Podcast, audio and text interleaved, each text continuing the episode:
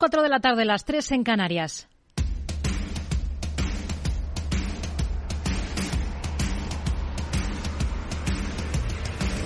No decida lo que hará el mercado. No se salte las normas de su operativa. No se deje dominar por sus emociones. Mercado Abierto con Rocío Arbiza.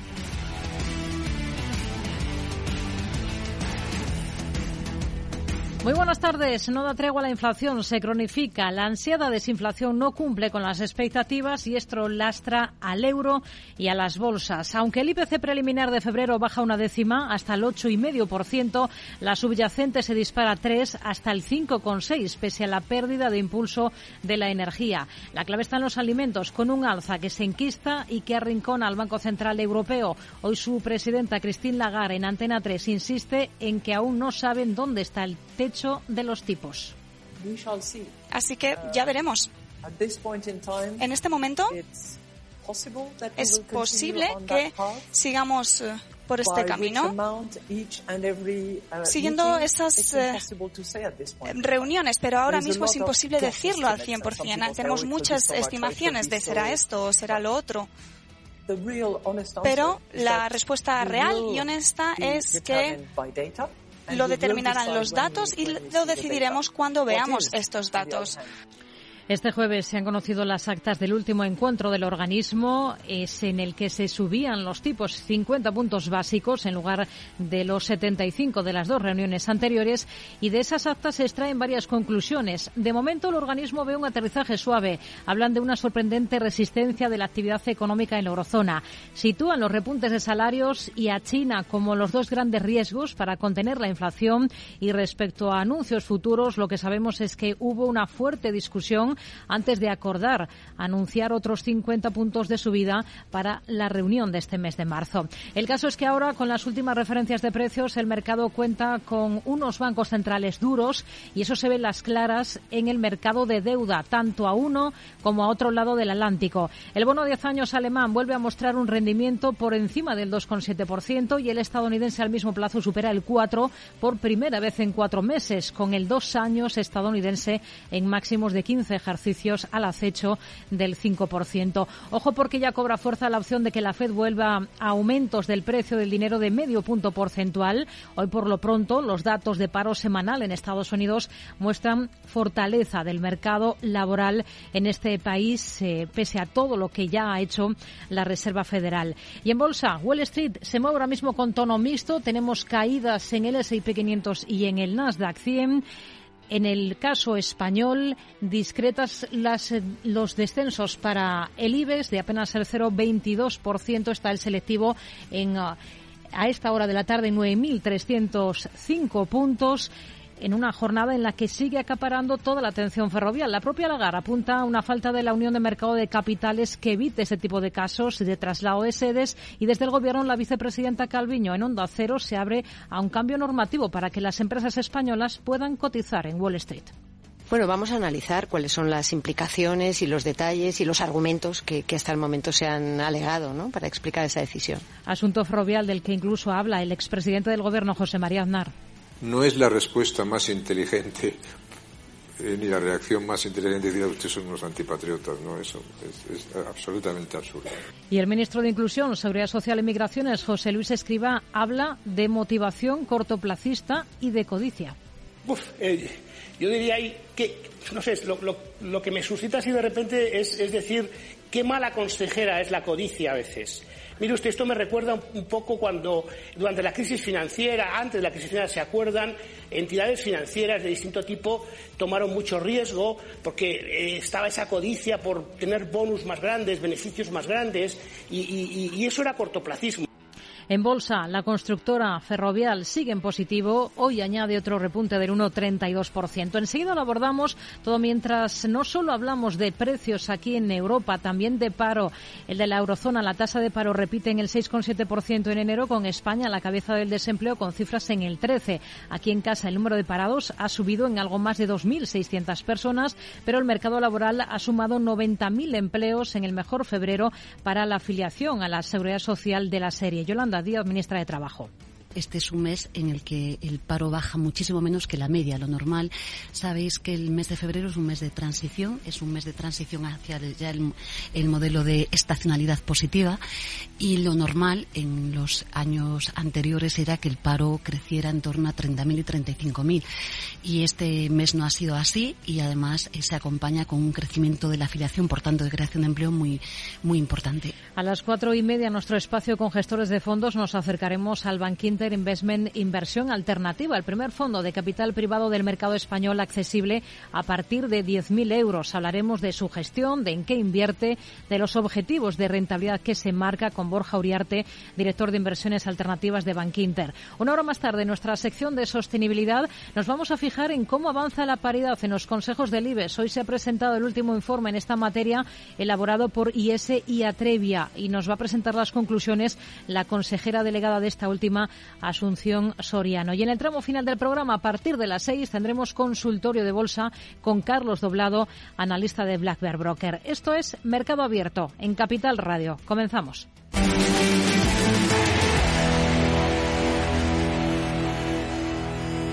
Mercado Abierto, Capital Radio.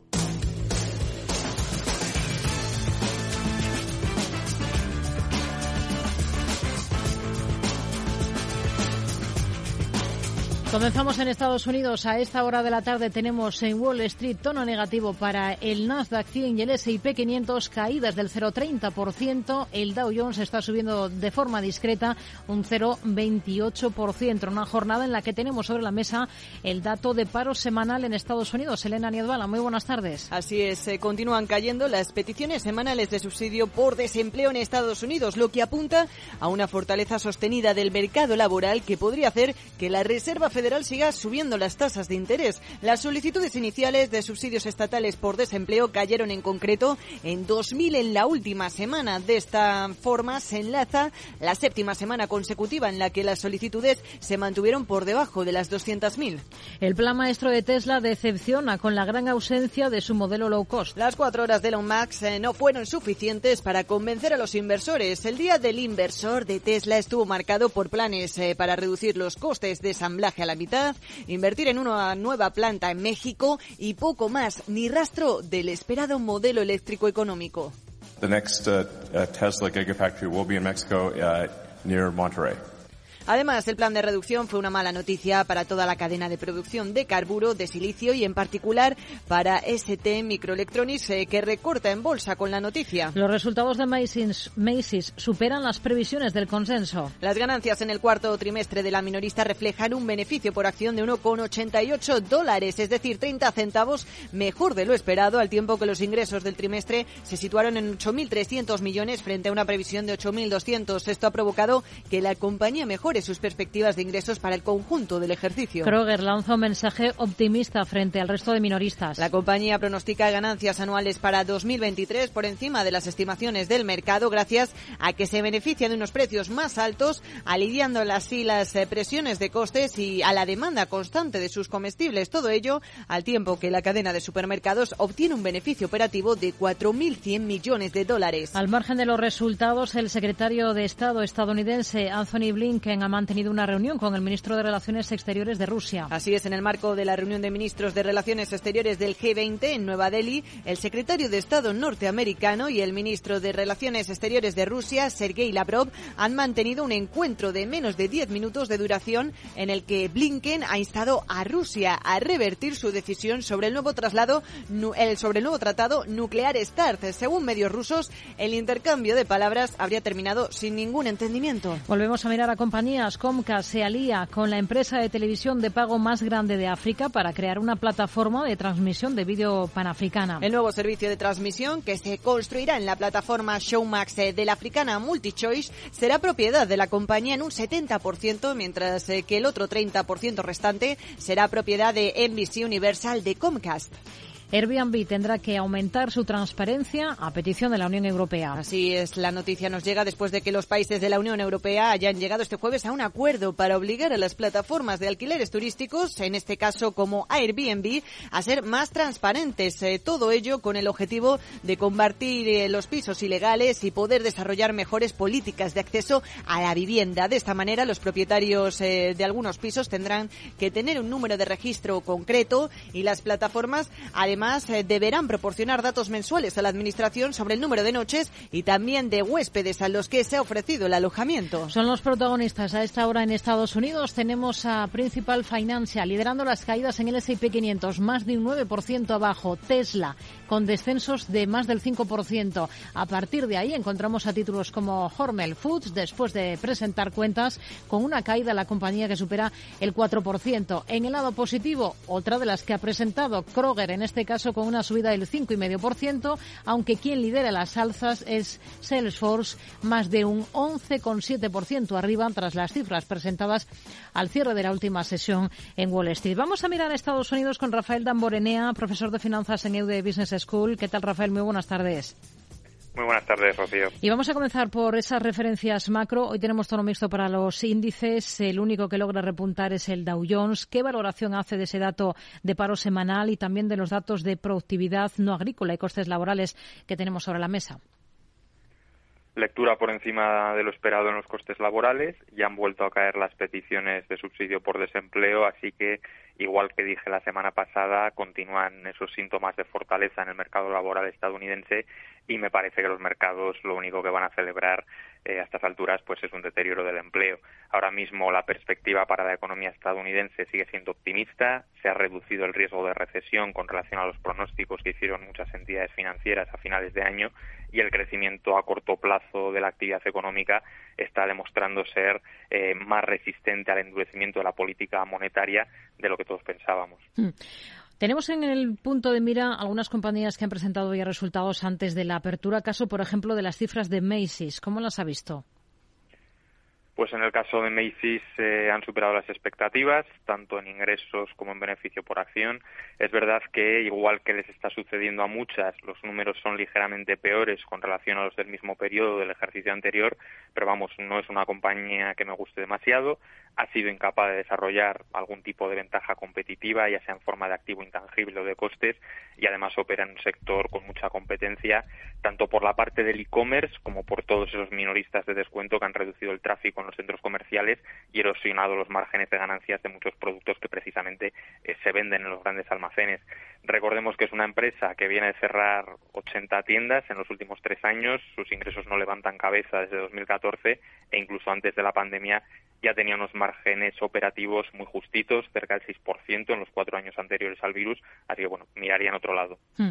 Best Buy también es otra de las que ha presentado cifras en el mismo sector en Estados Unidos pues parecido a Macy's en la presentación de resultados, por encima de las estimaciones eh, del consenso del mercado en facturación y en beneficio por acción, pero misma foto que antes si comparamos con la película de hace un año. Opera también en un mercado muy competitivo, políticas agresivas de descuentos, ciclos de vida muy cortos de los productos y enfrente además tienes eh, a Amazon, Walmart, Target que se están comiendo parte de tu pastel.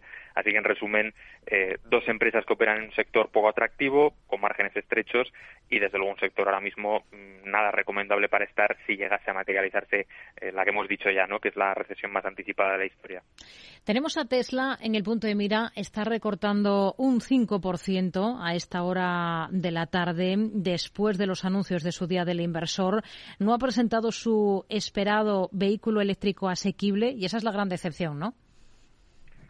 Bueno, es verdad que tiene varios frentes abiertos, como las múltiples demandas eh, por el sistema autopilot, esa excepción que has comentado por no tener noticias sobre nuevos coches, pero desde el punto de vista económico-financiero la compañía lo está haciendo bien, incluso dio una oportunidad de compra interesante hace un par de meses y estamos viendo márgenes operativos y rentabilidad sobre activos por encima de la media del sector, eh, plan muy ambicioso que ha presentado en el Investor Day de abarcar no solo el mercado de automóviles, sino tratar también de abarcar el de barcos y aviones y ese anuncio que no sé si podrá hacerse realidad de conseguir un coste de producción de solo mil dólares por coche. Como dije hace algunas semanas, nos guste más o menos su CEO, ahora Tesla tiene vientos de cola a corto plazo, recortes de precios que deberían traer consigo un fuerte crecimiento de la demanda y especialmente en Estados Unidos, donde te puedes beneficiar de un crédito fiscal para comprar vehículos de la marca. Eso sí, eh, tendría que continuar esta desinflación de las materias primas para que siga manteniendo sus márgenes. Está disparada la cotización de Salesforce, más de un 12,5% está repuntando la compañía después de presentar resultados anoche. ¿Qué le han parecido? muy buenos números, eh, resultados épicos. Es de esas compañías eh, que siempre supera las estimaciones del mercado. Mejora sustancial no solo en los ingresos, que crecen un 14%, sino también en la rentabilidad, así que es para quitarse el sombrero. Y además eh, tenemos esa autorización de recompra de acciones hasta los 20.000 millones de dólares. Otra parte importante es que anuncia que disuelve su comité de fusiones y adquisiciones, precisamente para centrarse en el crecimiento orgánico de la compañía. vamos, mm, creo que cumple todo lo que podría pedir un inversor de largo plazo a una cotizada. Y yendo a los números, tenemos un margen operativo de casi el 30% en comparación con el 15% del año pasado, que es una auténtica barbaridad. La dirección ha dicho que incluso podrían mantenerse márgenes del 27% en el año fiscal 2024 y esto es debido eh, a su doble ventaja competitiva que tiene en forma eh, tanto de costes de sustitución como de efecto red. La diferencia fundamental de Salesforce, aunque ahora pensemos que es algo obvio, es que desde hace más de 20 años apostó porque el acceso al software fuese a través de Internet y así ha conseguido unos flujos de ingresos más predecibles que la competencia, la eliminación de la piratería, fíjate en empresas como Autodesk, pues los problemas que hay derivados de esto, y también la compatibilidad con una sola versión del producto. Así que empresa fantástica para tener en el radar y que no está excesivamente cara ahora mismo. Sector farma. Hoy nos fijamos en él por esas eh, últimas declaraciones del presidente de Estados Unidos, Joe Biden. Dice que tras la decisión de Eli Lilly de bajar el precio de la insulina, otros grupos farmacéuticos en Estados Unidos van a tener que seguir sus pasos. ¿Con qué ojos mira a este sector, al farma? Bueno, no creo que vaya a tener un gran impacto. Por ejemplo, si nos centramos en el Lilly, es verdad que representa más del 15% de las ventas totales, pero la estructura de precios en torno a la insulina ya tiene grandes descuentos y ese recorte va a obedecer en parte eh, a la mayor presión política que has comentado, pero también a un sistema de seguros que ha creado una diferencia muy alta entre el precio oficial, que es el que pagan los pacientes si no tienen seguro de salud, y el precio rebajado. Así que estas preocupaciones sobre los precios de la insulina eh, deberían ayudar eh, a todas estas compañías y especialmente a Lilly a mantener ese poder de fijación de precios lanzando nuevos medicamentos que es precisamente el pilar central eh, de la ventaja competitiva de este tipo de compañías, ¿no? Como pueden ser las patentes, economías de escala, eh, esa gran red de distribución y mientras los medicamentos eh, más antiguos, como puede ser la insulina, enfrenten caídas de precios después de un periodo, digamos, de exclusividad, los nuevos medicamentos pienso que van a ser de contrapeso pues para que sigan manteniendo todas estas grandes ese poder de fijación de los precios. Hmm. Una cosa más, Starbucks, un juez ha condenado a la compañía por dificultar la creación de sindicatos. ¿Qué visión tiene para el valor?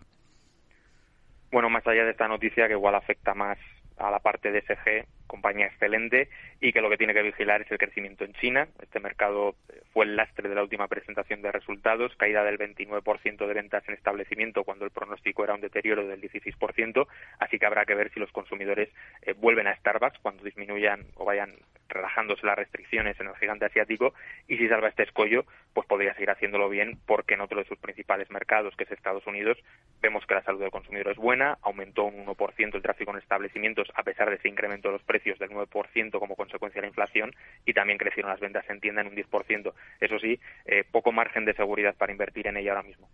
Nos quedamos con ello. Rafael Damborenea, profesor de finanzas en EUDE Business School. Gracias. Muy buenas tardes. Muchas gracias a ti, Rocío, muy buenas tardes.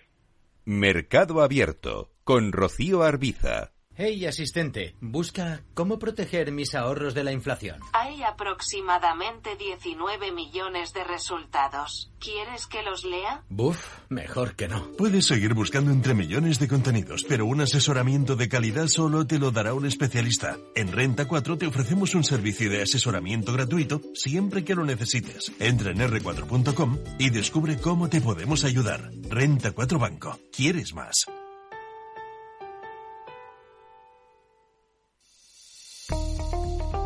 Desde hace más de 75 años nos preocupamos por todo lo que tiene valor en tu vida. Ahora, en Caser Asesores Financieros, también cuidamos de tus intereses. Te ofrecemos un asesoramiento diferencial e independiente para que alcances tus objetivos de inversión.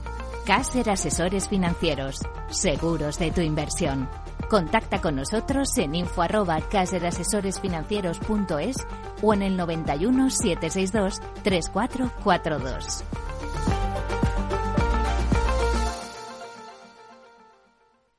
Conoce Cuchabank, el banco que firma la mitad de sus hipotecas por recomendación de sus clientes. Consúltanos directamente. Cuchabank, tu nuevo banco. Más info en cuchabank.es. Capital Radio 103.2 Hemos mirado a Estados Unidos, 19 minutos pasan ya de las 4 de la tarde, comprobamos cómo están las cosas en la Bolsa Española a poco más de una hora para que termine la sesión. Tenemos muy plano al IBEX, ligeramente en positivo, apenas sube un 0,06% hasta 9.328 puntos, mientras sigue en el punto de mira Ferrovial. La presidenta del Banco Central Europeo, Europeo defiende la importancia de la Unión del Mercado Europeo de Capitales a raíz del caso Ferrovial. Pedro Díaz, muy buenas tardes. Buenas tardes. Christine Lagarde insta a avanzar hacia una unión del mercado europeo de capitales que acabe con la fragmentación actual y pueda responder a las necesidades de las grandes empresas del viejo continente. Declaraciones de la máxima responsable de la entidad en Antena 3 esta historia me, me, convence incluso más de que tenemos que luchar por una unión del mercado de capital. De verdad no tiene nada que ver con el Calviño asegura que el Gobierno y la Comisión Nacional del Mercado de Valores estudiarán si los argumentos de Ferrovial justifican su traslado. Estudiarán si tiene sustancia el motivo que esgrime de la compañía para el traslado a Países Bajos, el que facilitará su cotización en Estados Unidos. Y ese estudio puede incluir también la opción de modificar la normativa para que Ferrovial pueda cotizar simultáneamente en la Bolsa de Nueva York y en los mercados españoles. En todo caso, Calviño insiste. De verdad no tiene nada que ver con el Gobierno es que tiene que ver con España. Es que estamos hablando de una empresa apoyada por todos los gobiernos durante décadas y que es emblemática de nuestro país, ¿no? Es un tema de compromiso con España. No tiene nada que ver con el gobierno. Por su parte, el ministro de Inclusión, Seguridad Social y Migraciones, José Luis Escriba, en televisión española, habla de motivación cortoplacista. Yo creo que es bastante evidente cuando uno ve las motivaciones que hay una motivación cortoplacista de arbitraje fiscal de corto plazo por, un poco de, diferencial de, tipos en, cómo se tributan los, dividendos eh, obtenidos en terceros países. Y la titular de Hacienda, María Jesús Montero, pide a Ferrovial que mantenga el empleo y las inversiones en España. Yo, por supuesto, le pido a esta empresa que reconsidere esta posición, pero sobre todo le pido que el volumen de inversión, el volumen de puestos de trabajo que hay en nuestro país se mantenga. Natori, tras esta polémica, asegura que trata de adaptarse a los cambios regulatorios. Su presidente y consejero delegado, Francisco Reines, apunta que la compañía se afana en compatibilizar los cambios regulatorios con la actividad empresarial.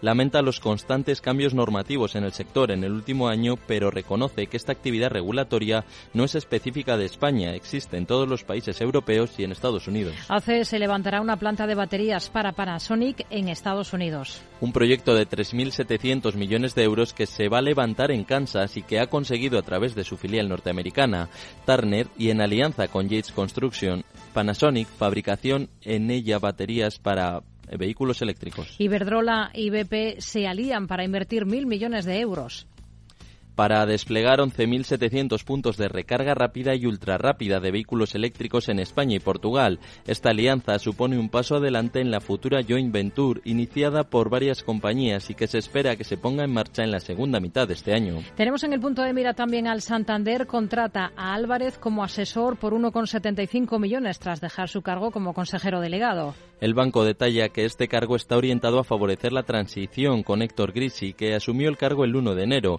Álvarez compaginará este cargo con el de vicepresidente. Y Neynor Homes recompra deuda por 130 millones de euros. La inmobiliaria ha completado la OPA voluntaria de recompra de su bono verde y ha incrementado su oferta desde los 100 millones previstos hasta 130 millones de euros. Esto le permitirá elevar su ahorro financiero a 50 millones de cara a 2026. Son algunos de los protagonistas de la jornada en la Bolsa Española. Hoy dentro del IBEX tenemos a Corporación Acción Energías Renovables, que está con caídas de más del 2%. Lo mismo Melia, la hotelera.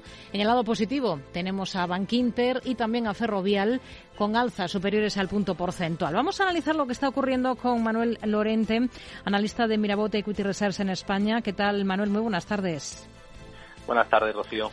Bueno, es una jornada en la que tenemos al IBEX muy plano a esta hora de la tarde, en 9.324 puntos día, con el IPC de la eurozona dando argumentos al Banco Central Europeo para insistir en las subidas de tipos, ¿no? Correcto, sí. Eh, si miramos el, eh, el, dato de inflación, pues podemos decir que, que ha sido pobre, ¿no? con esa con esa caída moderada hasta el entorno del 8,5% versus el 8,6 del mes de enero. Si miramos el dato de, inflación subyacente, sin embargo, podemos decir que es malo, ¿no? Esa inflación eh, que no tiene en cuenta los elementos más volátiles no solo no ha bajado, sino que ha subido, ¿no? Hasta el 5,6% versus el 5,3% eh, del mes de enero, con lo cual pues las posibilidades de que el Banco Central Europeo suba tipos en el torno del 50 puntos básicos en su próxima reunión, pues van cogiendo van cogiendo peso, ¿no? Sin embargo, como yo creo que hablábamos también la semana pasada, ¿qué está mirando el mercado? Pues a diferencia del año pasado, no está mirando solamente la evolución de la curva de tipos, ¿no?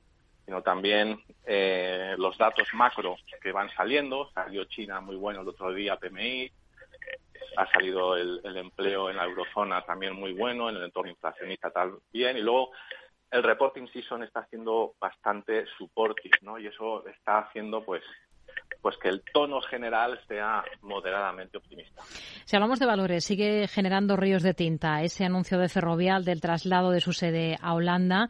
Hoy la ministra Calviño ha señalado que el Gobierno estudiará las barreras a empresas españolas para cotizar en Estados Unidos a, raíz de este asunto. Esta es una de las razones que esgrime Ferrovial para justificar su marcha. ¿Es un argumento de peso? Es decir, cotizar en el Euronext de Ámsterdam sí que facilitaría ese salto al parque estadounidense eh, y no cotizar en España. Bueno, en primer lugar yo quiero hacer una reflexión, si me permites, con respecto a este tema, ¿no? Porque se nos llena la boca hablando de eh, las bonanzas de los procesos de internalización y de la globalización económica. Sin embargo, cuando compañías dan pasos en ese sentido, de alguna forma nos volvemos a poner la boina, ¿no? Y yo creo que yo creo que el, el, tema invita a una reflexión un poco más eh, estructurada eh, por todas las, las, partes, ¿no? También, por aclararle un poco a tu audiencia, ¿por qué, por qué Ámsterdam? ¿no? Parece igual un, movimiento un poco exótico, ¿no? Que puede sorprender a la gente. Y aquí yo creo que también merece la pena dar un poco de contexto en el sentido de que en la era post Brexit, ¿no? Y cuando el Reino Unido ha, perdido peso específico dentro de lo que son las finanzas, sobre todo europeas, ¿no? Pues Ámsterdam ha surgido como eh, uno de los grandes ganadores de todo ese proceso de, em, atracción de talento, capital, etc., etc., etc. Dicho eso, pues bueno, yo creo que el tema de, de cotizar en Ámsterdam, pues en primer lugar a Ferrovial le da un acceso al mercado de capitales más barato. Hay que recordar que el reino de, Holanda pues tiene una calificación de crediticia de triple A, ¿no? Y el reino de España solamente eh, de, A. Y eso quiere decir que cuando la compañía va a los mercados de la capitales obtiene una financiación más barata, ¿no? Y, Ferrovial tiene 6,5 billones de euros de deuda, con lo cual 100 puntos básicos de ahorro son 65 millones de euros, que no está mal, ¿no? Y con respecto a cotizar en sí en, Estados Unidos, yo creo que es un proceso relativamente natural en lo que es el perfil internacional de la compañía. Hmm. ¿Cuál es la visión que tienen ustedes ahora mismo para Ferrovial? ¿Qué argumentos ven a favor y en contra de estar invertidos ahora en Ferrovial? Bueno, pues de, Ferrovial, pues, eh, pues es una de las grandes empresas españolas con un gran, gran track record en, ejecución y sobre todo eh, mm, el racional de sus activos concesionarios muy a largo plazo, eh, eh, le da una gran visibilidad en los retornos eh, del capital de esas inversiones, ¿no? Y es un buen hedge contra la inflación, con lo cual, en ese sentido, la calidad de los activos es muy elevada, ¿no?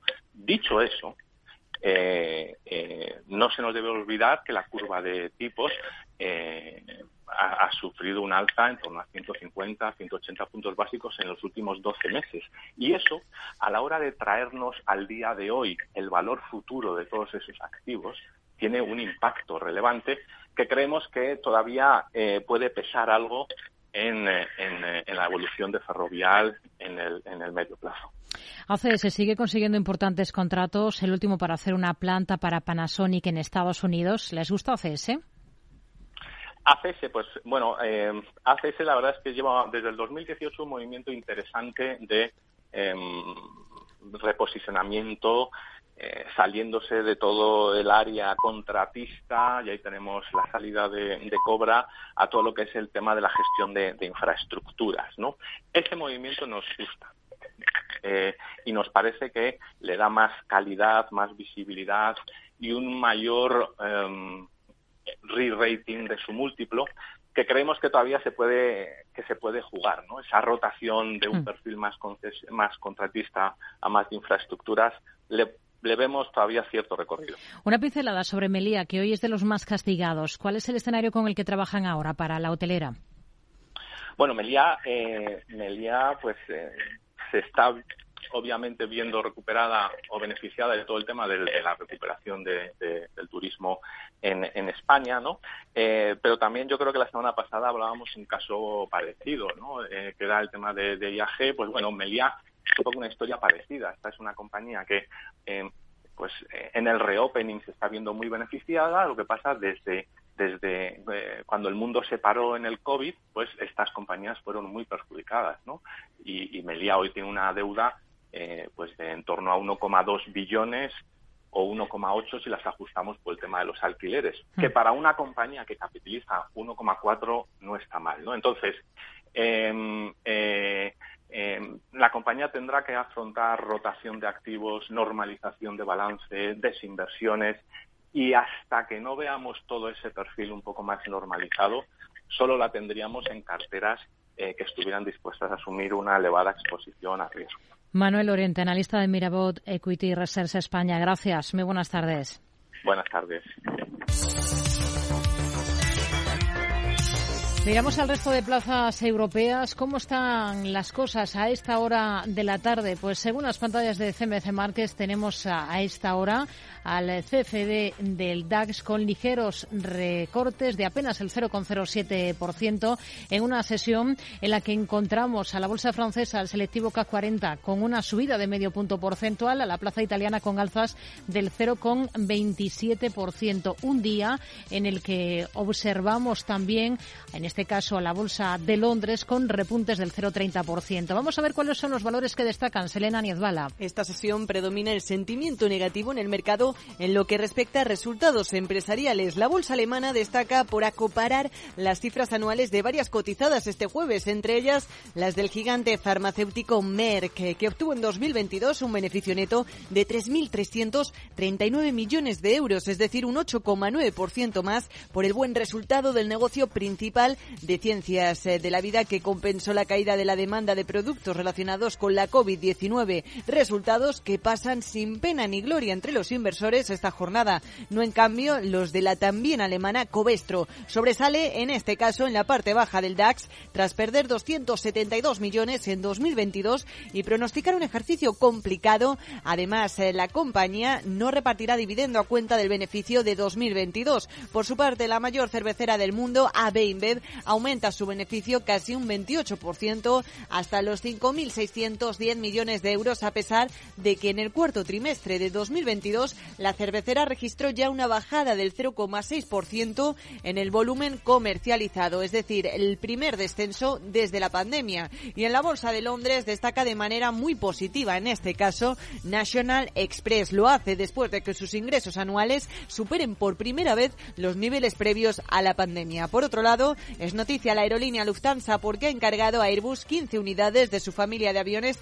A350, al tiempo que la aerolínea irlandesa de bajo coste Ryanair ha informado de que ha transportado a 10,6 millones de pasajeros en el mes de febrero, es decir, un 22% más en el que en ese mismo mes hace un año. Y en otra línea de asuntos, el gigante petrolero saudita Aramco ha acordado adquirir una participación minoritaria en una nueva empresa de motores de combustión interna que el fabricante francés de automóviles automóviles de Renault y la China Geely planean crear de manera conjunta. Posamos también el foco de atención en la portuguesa EDP porque aumentará sus inversiones hasta los 25.000 millones entre 2023 y 2026 para impulsar las energías renovables. Son los protagonistas del día en Europa que vamos a analizar en los próximos minutos con Xavier Brum, responsable de renta variable europea de TREA Assets Management. Vamos a analizar algunos de todos estos protagonistas de la jornada. Tenemos algunos movimientos destacados. Echamos un vistazo, por ejemplo, a la bolsa alemana, al DAX. Tenemos caídas para HelloFresh ahora mismo de más del 2,5%. Entre las alzas, Merck, una de las que ha presentado Xavier Brun, responsable de renta variable europea de TREA Assets Management. ¿Qué tal? Muy buenas tardes.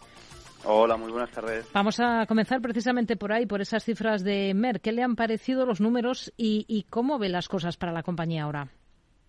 Pues la verdad es que Merck ha empezado en negativo, pero si rascamos un poco en los números, la farmacéutica alemana, que aparte de tener la parte de farma, eh, que es muy espocalizada en es que eso es múltiple y oncología, eh, tiene la parte de, life science y, electronics, ¿no? los resultados estaban dentro del guidance cierto que la parte baja, por culpa del COVID, ¿no? Pues al final el COVID pues ha provocado una, una, una, una, desaceleración en alguna de sus, de sus líneas, pero todo en positivo, ¿no? Em, así que es, si saltamos el problema que miraba al principio del todo de la sesión el mercado con que las guías para el 2023 no serían alcanzables, pues al final lo que vemos es una compañía con un buen pipeline en esclerosis múltiple, donde seguramente la semana que viene le darán la aprobación para uno de sus fármacos que pueden ser eh, muy buenos y muy buena posición en, la, en las otras dos segmentos, la parte de life science, ¿no? que son eh, principios activos y aparatos pues para, para laboratorios, eh, muy muy positivos. ¿Todo ello con qué? Con un PER de 16 y hmm. con crecimientos, si todo bien, del 10%. A otro de los protagonistas del día por sus resultados máximos históricos, además en volúmenes de venta, ¿no? Por encima de lo esperado. Efectivamente, o sea, si miramos la Q, ¿no? dentro de las ventas tenemos la P y tenemos la Q, ¿no? Pues si miramos la Q de cantidad, pues al final son cantidades muy notables, cantidades eh, eh, eh, muy muy buenas, en prácticamente ventas récord, ¿no? Todo esto teniendo en cuenta una variable y es que China estaba cerrada, ¿no? Así que, oye, las expectativas si, con la reapertura de, China, pues parece que son positivas ¿no? para la compañía. Y además, si miramos la P, si miramos el precio, pues lo que estamos observando es que los precios por hectolitro pues han aumentado, está en la parte alta de todos estos diez últimos años. ¿no? Cierto es que también en parte por, las, por el incremento de las materias primas, pero bueno, al final ha, ha lidiado muy, muy bien con esa inflación. ¿Y el resultado cuál ha sido? pues una reducción de la deuda que la tenía bastante elevada, a pesar que una situación muy, muy, holgada en cuanto al pago de esta deuda. Y esto lo que permite es un incremento del dividendo. Entonces, el mercado, ¿qué, opina? Que si permite aumentar el dividendo, a pesar de estar muy endeudada, pues es que seguramente las expectativas son muy positivas. ST Microelectronics, fuerte castigo hoy en la compañía, y tiene que ver con Tesla, ¿no? Efectivamente, ayer pues Tesla presentó su Capital Markets Day y lo que dijo fue que eh, hay un chip que es, es, básico pues para los coches eléctricos que se basa en carbonato de silicio, el silicon carbide, ¿no? Y ahí es donde tenía todas las expectativas, todo el crecimiento o buena parte del crecimiento STMicro, ¿no? ¿Qué es lo que ha dicho Tesla? Pues que al final utilizará menos de esos chips. Pues si son menos de esos chips, para este micro en principio deberían ser menos ventas. Pero bueno, ah, si eso es una mejora para Tesla, pensamos que Tesla lo venderá a todos los demás operadores. Pues seguramente que no, ¿no? Ah, Tesla no ha dicho, uh, micro al final se, se, mantienen sus expectativas de, de, crecimiento, pues porque al final Tesla no le representa más allá de un 5% de sus, de hmm. sus ventas. ¿no? Otro valor, Allfans. ¿Qué implicaciones tiene esa marcha atrás de Euronext en su OPA sobre esta compañía? Bueno, Allfans es aquel caramelo, ¿no? O, aquella pareja que todo el mundo quisiera bailar con, con ella, ¿no? Tiene un negocio espectacular y lo que provoca por parte de Euronext, ¿no? O sea, Euronext al final es un mercado donde lo que estaría comprando es Allfunds, que es otro mercado, pero en este caso de fondos de inversión. Pues al final lo que está haciendo es quitarse y ser muy fiel a sus principios de inversiones rentables, ¿no? Allfunds, a pesar de ser muy buena empresa, pues ahora mismo no es tan rentable como Euronext. Entonces, lo que le provocaría es una dilución en sus aspectos de, rentabilidad, ¿no? y además con pocas sinergias de esa razón que cuando Euronext anunció la compra de Allfunds, pues al final cayó en bolsa y cuando se retiró subió. Así que por la parte de Allfunds, si no ha sido Euronext, pues pensamos que tendrá otras novias, ¿no? Um, y alguien que la quisiera comprar. Tengamos en cuenta una cosa, que el principal accionista de Allfunds es una empresa de capital riesgo. Así que me estaría buscando una forma de salirse. Xavier Brum, de Treas Management. Gracias. Muy buenas tardes. Adiós, muy buenas tardes.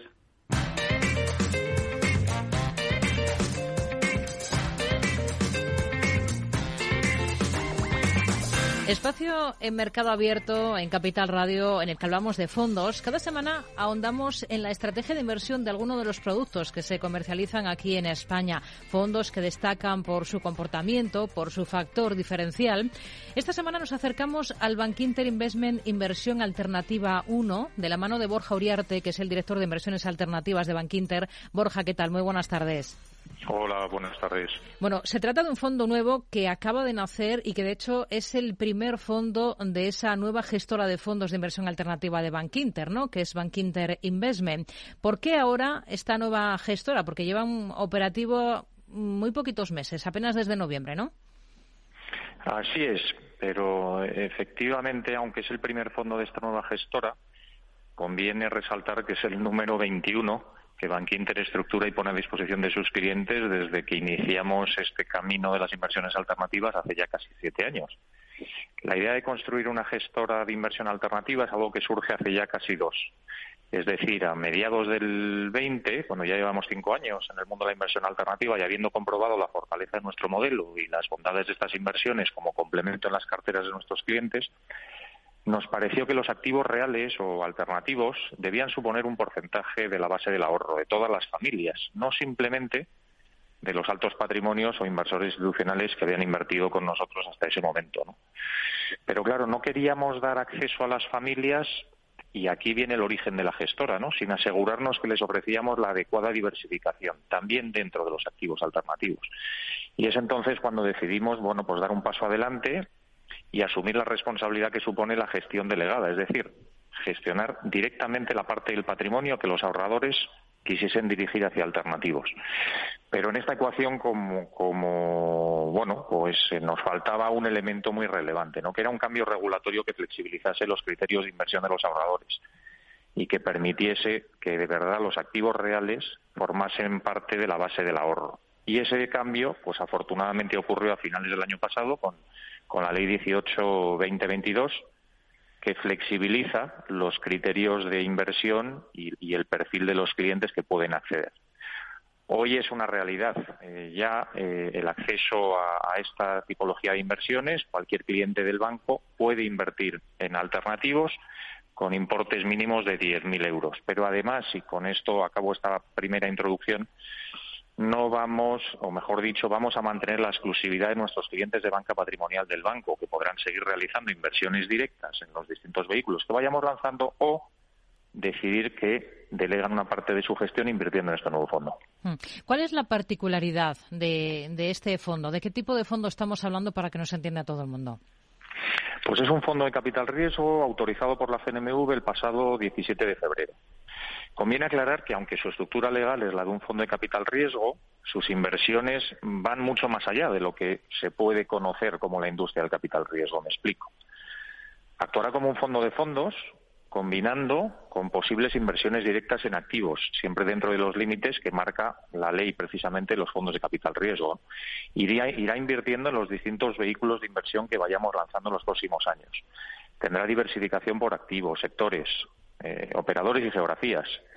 Buscaremos mayoritariamente activos que generen rentas recurrentes, altamente predecibles, indexadas a la inflación, que permitan distribuciones periódicas al inversor, pero sin renunciar a un potencial de revalorización en la salida. Como ejemplos, te diría pues infraestructuras renovables, inmobiliario en renta en distintas versiones, si queremos de verdad que sea un complemento de largo plazo, nos tenemos que asegurar una, adecuada diversificación para minimizar riesgos y dar una visibilidad de retorno que actúe como un complemento a las pensiones a futuro. Mm. Será un fondo largo, eh, precisamente para optimizar el, binomio rentabilidad-riesgo eh, en la medida en que va a tener un periodo de inversión de cuatro años y un plazo de vida de, de diez. ¿no? Pero yo te diría, si me lo permites, que más importante, o por lo menos igual de importante que el qué es el cómo. ¿no? Vamos a mantener lo que ha venido siendo el ADN de nuestro modelo, que se resume en los cinco siguientes puntos. ¿no? Vamos a seguir identificando al mejor socio experto en el sector donde pensamos que merezca la pena invertir. En segundo lugar, el banco va a seguir siendo el primer inversor y coinvertiremos con nuestros clientes al igual que lo hacen nuestros socios. De esta forma, pues hay un alineamiento total de intereses con ellos. En tercer lugar, mantendremos una supervisión completa de todas las inversiones con nuestra presencia en los órganos decisorios de los vehículos de inversión donde invirtamos. En cuarto lugar, mantendremos los compromisos de permanencia en la gestión y en el capital hasta el final, es decir, somos los primeros en entrar y los últimos en irnos. Y en quinto lugar, y no menos importante, tenemos y mantendremos una vocación de crear valor no solo para el inversor, sino para la economía y, la sociedad en su conjunto.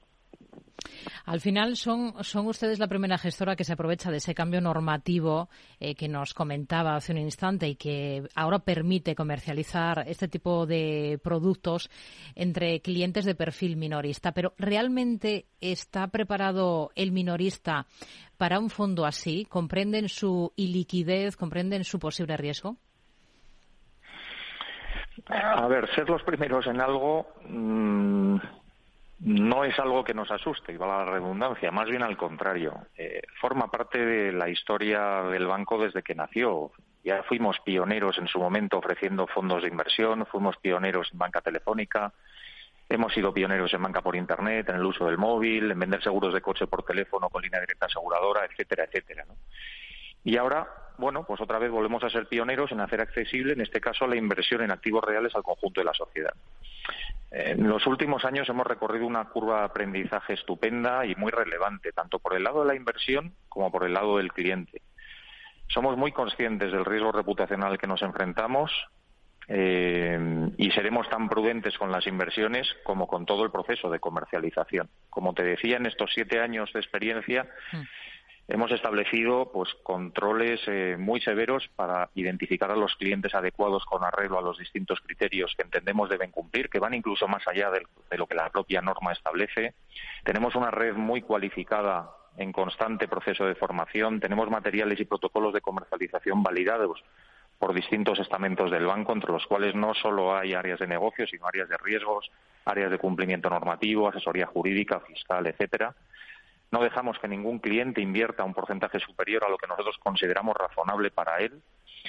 Créeme si te digo que en estos siete años hemos tenido sobresuscripción en muchos de los vehículos de inversión que hemos comercializado y hemos preferido levantar el dinero que de verdad pensásemos que podíamos invertir de manera prudente y con los clientes adecuados. Y hablando de prudencia, yo creo que es conocido que Bankinter es el banco más prudente de España y uno de los más prudentes de Europa en lo que a los riesgos crediticios se refiere y lo aplicamos con la misma diligencia en los riesgos reputacionales cuando comercializamos. Hmm.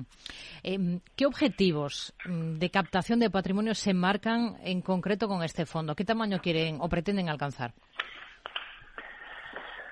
Bueno, em, en la medida en que con el nacimiento de la gestora ampliamos notablemente el universo de inversiones e inversores y que el plazo de comercialización de este fondo va a ser de dos años, confiamos en que sean muchos los clientes y potenciales que quieran acompañarnos. En ese sentido, por darte una referencia, creemos que podríamos aspirar a cifras cercanas a los 1.500 eh, millones de euros. Pero insisto en lo anterior, lo haremos con la determinación que te da la convicción, pero al mismo tiempo con la prudencia a la que nos sentimos obligados cuando estamos asesorando a los ahorros de un cliente en el largo plazo. ¿no? Bankinter en estos siete años ha levantado una plataforma de más de 7.000 millones de euros en activos bajo gestión y la nueva gestora va a contribuir a que mantengamos esa vocación de sano pero responsable crecimiento. ¿no? A través de, este fondo eh, se podrá acceder a un universo de inversiones alternativas, activos reales, eh, como nos ha dicho, ha dado ya además algunas pinceladas, ¿no? Pero eh, de todo lo que nos ha comentado, de los diferentes sectores o activos, ahora mismo, ¿dónde ven la mejor oportunidad, la oportunidad más interesante en economía real? Bueno, como mencionaba antes, seguimos viendo oportunidades interesantes en renovables, eh, donde en estos siete años hemos invertido o hemos canalizado inversión por más de 3.000 millones de euros. En todo el ámbito de la transición energética hay muchísimo por hacer todavía. En hoteles eh, seguimos eh, considerando el, sector del turismo estratégico en España y seguimos viendo muy buenas oportunidades. En infraestructuras esenciales para los países y, por tanto, activos estratégicos especialmente en entornos eh, como los que vivimos ahora eh, inflacionistas, eh, bueno, pues son activos tremendamente interesantes. En el ámbito inmobiliario, digamos, con excelentes ubicaciones y con distintas tipologías, pero también con compañías en potencial de crecimiento, como en sectores de la salud, la educación, en agro, en el campo español o portugués vemos enormes oportunidades, en el sector del agua, donde donde hay muchísimo por hacer, puesto que hay eh, mucho filtraje y mucho eh, residuo también que tratar. En fin, tenemos proyectos ya con cara y ojos identificados muy interesantes para este nuevo vehículo de inversión. Hmm. En la parte de inmobiliario, eh, me llama la atención especialmente porque ahora mismo se está hablando mucho de ciertas dudas sobre el momento, sobre el ciclo ¿no? del mercado inmobiliario. Em, entiendo que ahí tienen que seleccionar muy bien qué segmentos concretos, ¿no? Efectivamente, cuando inviertes en inmobiliario, yo diría que eh, el precio es relevante, pero la ubicación es crítica, ¿no? Y, por tanto podemos afirmar que para lograr los activos que hemos ido metiendo estos siete años en las carteras de nuestros, de nuestros clientes hemos estudiado miles de oportunidades y por tanto descartado muchísimas. En el ámbito concreto de las eh, tres activos por los que me preguntas, vamos a ver, en residencias de estudiantes lo identificamos hace cuatro años y todavía hay muchísimo por hacer. Hay un gap muy relevante todavía entre la oferta de camas disponibles y la demanda que tanto universitarios como estudiantes de posgrado eh, eh, tienen hablamos de estudiantes no solo nacionales, sino también internacionales. Aquí la ubicación, como decía en la introducción, es crítico, pues cerca de núcleos universitarios, con buenas comunicaciones y sobre todo con un producto y servicio diferencial. Nuestras residencias en el segundo año de operación ya tienen porcentajes de ocupación por encima del 80%. Y la mejor prueba es la ocupación de las residencias, pero también el dinero que sigue entrando en España y en Portugal eh, procedente de inversores eh, extranjeros buscando eh, bueno pues rentabilidades en este sector que consideramos atractivo ¿no? Hmm. en el ámbito de las superficies comerciales pues otra vez la ubicación es, es crítico los buenos contratos de arrendamiento a largo plazo también indexados a IPC esto es algo que nosotros ya implementamos en nuestros contratos allá por el 2016, cuando empezamos invirtiendo en este sector. Hoy, por supuesto, pues tiene más relevancia que nunca. Y con excelentes operadores, en la medida en que aquí lo que tienes cuando inviertes en inmobiliario de este tipo son riesgos de crédito, que básicamente son los operadores o los inquilinos que están explotando el activo, y por tanto te tienes que asegurar que son muy buenos gestionando el activo y muy buenos pagadores. Ahí tenemos ejemplos con Continentes, Mercadonas, Inditexes, en fin, los que operan nuestras superficies comerciales. Y en tercer lugar, y no me quiero olvidar de los hoteles, que antes dado una pincelada, seguimos pensando que mientras salga el sol en España, mm. seguirá siendo un sector estratégico para Iberia. La ubicación es clave, tanto en el urbano como en el vacacional. Nuestros eh, casi 40 hoteles que tenemos en España se comportaron estupendamente bien durante la pandemia, donde incluso con hoteles cerrados llegamos a cobrar más del 90% de las rentas eh, de arrendamiento. ¿Y por qué? Básicamente porque las rentas no están estresadas, estresadas dentro de las cuentas de resultados de los operadores, las ubicaciones son excelentes, están al día de CAPEX y los operadores que los explotan, en definitiva, están encantados con el activo y con nosotros como propietarios. Y yo creo que estamos viendo en estos últimos 18 meses pues una recuperación de las cifras del turismo muy importantes en España y estamos en algunos casos ya incluso por encima de las cifras del 2019. Y por último, no quiero dejar de mencionar que también en el inmobiliario pues hacemos inversiones muy puntuales en activos que nosotros llamamos singulares, donde la ubicación es crítica y el marcado carácter defensivo de la inversión también, ¿no? Algunos ejemplos de cosas que podríamos hacer a futuro y donde este fondo invertiría son cosas que hemos hecho en el pasado. Por ejemplo, pues hemos comprado la sede de Primark en la Plaza de Cataluña de Barcelona, una zona de elevadísimo tránsito comercial. Hemos comprado, hemos comprado un activo eh, de renombre en la Puerta del Sol de Madrid, pues otra zona de elevadísimo tráfico.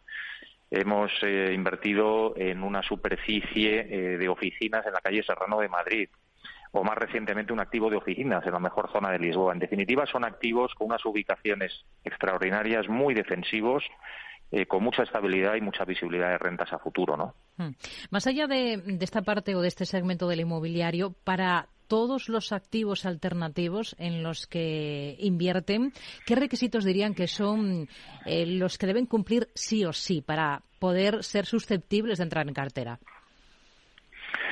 Bueno, yo diría que con esa vocación de producto de inversión a largo plazo que nos permita dar una visibilidad de los retornos al inversor, nos tenemos que focalizar en activos que eh, generen rentas predecibles a largo plazo, que conserven un potencial de revalorización en la salida, que aporten diversificación a la cartera del cliente e incluso diversificación dentro de eh, los activos eh, reales y que podamos gestionar junto a nuestros socios, que esto es un valor también diferencial del modelo de negocio que nosotros hemos construido. Nosotros invertimos en un parque eólico, podemos optimizar dicho parque de la mano de nuestros socios. Invertimos en un hotel, podemos establecer la política comercial del hotel conocemos al director comercial. Si invertimos en una residencia de estudiantes, conocemos a los estudiantes, conocemos la política de tarifas, conocemos lo que demandan. Es muy importante que tengamos un acceso completo al activo donde vayamos a invertir. Eso es, eso es una diferencia notable respecto a los activos eh, financieros. Hmm. Nos ha hablado de plazos, mínimo cuatro años, el plazo de vida del fondo en torno a diez. ¿A qué objetivos de rentabilidad se puede aspirar con un fondo de este tipo? Bueno, la rentabilidad final, al final, perdón por la redundancia, será una combinación de la rentabilidad de los distintos vehículos y activos donde vayamos invirtiendo. Nos hemos puesto como objetivo poder, poder hacer distribuciones medias en el entorno del 5% anual a los clientes y aspiramos a lograr una TIR objetivo alrededor del 9%. Esta TIR será si todo va bien, una combinación entre las distribuciones anuales a las que me refería antes y las plusvalías con ese potencial de, revalorización que aspiramos a obtener en la venta que vayamos haciendo de los distintos activos. Hmm. ¿Cuáles van a ser las comisiones de este fondo? Que, como hemos dicho, va a ser el primer fondo de capital, o es ya el primer fondo de capital privado del mercado español accesible a partir de, de 10.000 euros. Bueno, pues hemos establecido tres clases de participaciones con distintas comisiones en función del importe que el cliente decida invertir. Aquí habrá un primer tramo que irá entre 10.000 y 150.000 euros. Habrá inversores que quieran ubicarse ahí. Habrá un segundo, una segunda clase para inversores que decidan invertir entre 150.000 euros y 2 millones de euros. Y una tercera clase para aquellos inversores que quieran eh, invertir más de dos millones de euros. En cualquiera de esas tres clases habrá también tres tipologías de comisiones, que son las estándares en, este mundo. Una primera que va ligada al ritmo al que vayamos haciendo las llamadas de capital a los clientes, porque aquí es importante recalcar que los clientes que decidan invertir en este producto no van a desembolsar todo su dinero al principio, sino que lo irán haciendo al ritmo al que esta nueva gestora vaya encontrando inversiones y, por tanto, necesitando apelar al dinero de los clientes eh, que habrán comprometido en ese contrato de suscripción con nosotros. Una segunda que va ligada, que es la comisión de gestión, que va ligada a la, a la gestión de las inversiones que vayamos haciendo, y una tercera que es como una comisión de éxito que va ligada a la rentabilidad que al final logremos dar a los inversores cuando el fondo se liquide. Pues nos quedamos con, con ello, sobre todo con la visión muy clara de lo que pretenden hacer con este nuevo fondo. Borja Uriarte, director de inversiones alternativas de Bankinter. Gracias por acompañarnos en este espacio de Mercado Abierto en Capital Radio. Muy buenas tardes. Buenas tardes, muchas gracias a ustedes. Adiós.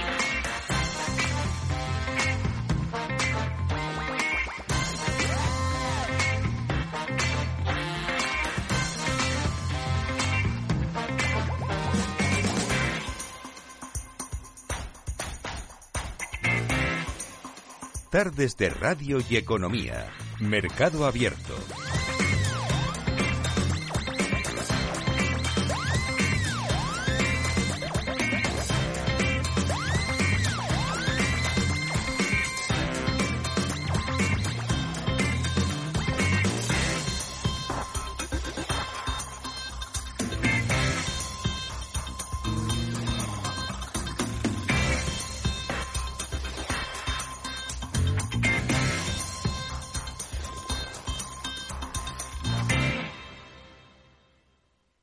Madrid 103.2, Capital Radio. A Coruña, provincia. 956 kilómetros de costa y caminos infinitos han para mucho paisaje. Me quedé sin aliento delante de aquella vista. Subí a las rocas más altas y vi aquello como nunca lo había visto. Volví a descubrir lugares increíbles. Hay mucho paisaje que ver y lo tienes muy cerca. Deputación da Coruña. ¿Qué es ir más allá? Con Arval podrás llegar donde te propongas de la forma más sostenible y darle a tu empresa todas las soluciones de movilidad que necesite, asesorando con las mejores opciones de movilidad para las distintas necesidades de tu flota, con vehículos electrificados, bicicletas, coche compartido. Arval, la transición energética arranca aquí. Más información en arval.es.